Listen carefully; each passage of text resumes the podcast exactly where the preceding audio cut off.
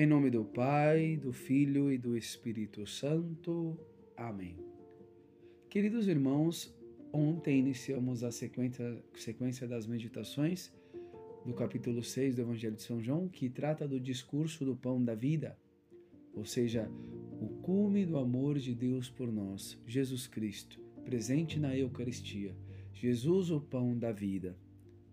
E queridos irmãos, para entender quem é ou o que é o pão da vida, eu queria fazer uma analogia, uma simples comparação sobre a Eucaristia, alimento espiritual, alimento da alma, e a comida, alimento físico, alimento para o corpo.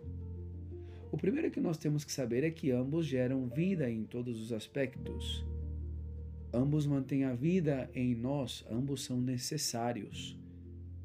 Pensemos na comida que comemos todos os dias todo alimento que ingerimos, são eles quem nos sustentam, eles quem nos dão energia, vigor para ficar de pé. Eles são os que produzem força ao corpo para realizar as diversas atividades que o corpo tem que realizar: caminhar, pensar, falar, mover-se. O mesmo produz a Eucaristia na alma. Ela, dentre todos os sacramentos, é o principal ela contém todas as vitaminas, entre parênteses, que a nossa alma necessita, ela sozinha. Uma alma que recebe a Eucaristia, logicamente em estado de graça, esta alma terá vigor, esta alma terá forças para caminhar rumo à santidade.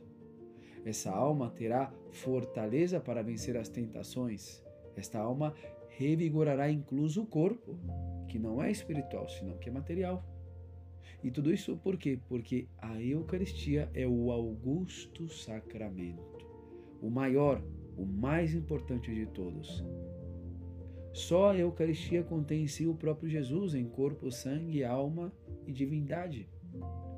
Imaginemos se de todo alimento que comemos existisse um único alimento que contivesse todas as vitaminas que o nosso corpo necessitasse e que esse alimento não nos deixasse morrer jamais. Um alimento que fortalece o corpo para sempre.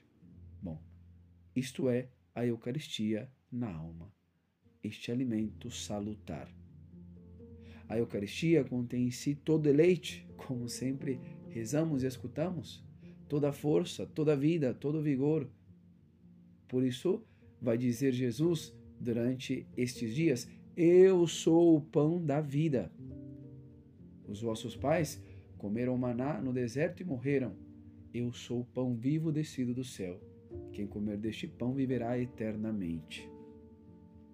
Queridos irmãos, assim como a fé sem obras é morta, igualmente é o cristão sem a Eucaristia. De que valem uma ou mil missas sem a Eucaristia?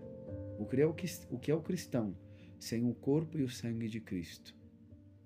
Por isso dizia São João Crisóstomo: Deu-se todo e não reservou nada para si.